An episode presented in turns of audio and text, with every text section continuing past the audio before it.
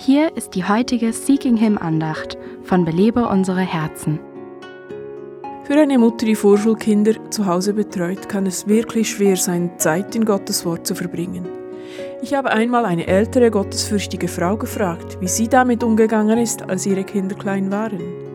Bedenke, dass diese Lebensphase nicht ewig anhält.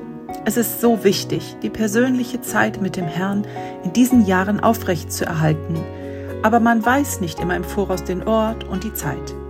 Als meine Kinder klein waren, habe ich Bibelverse an unsere Schränke geklebt, auch in der Küche, über die Spüle und sogar auf das Armaturenbrett im Auto. So fiel mir das Auswendiglernen viel leichter.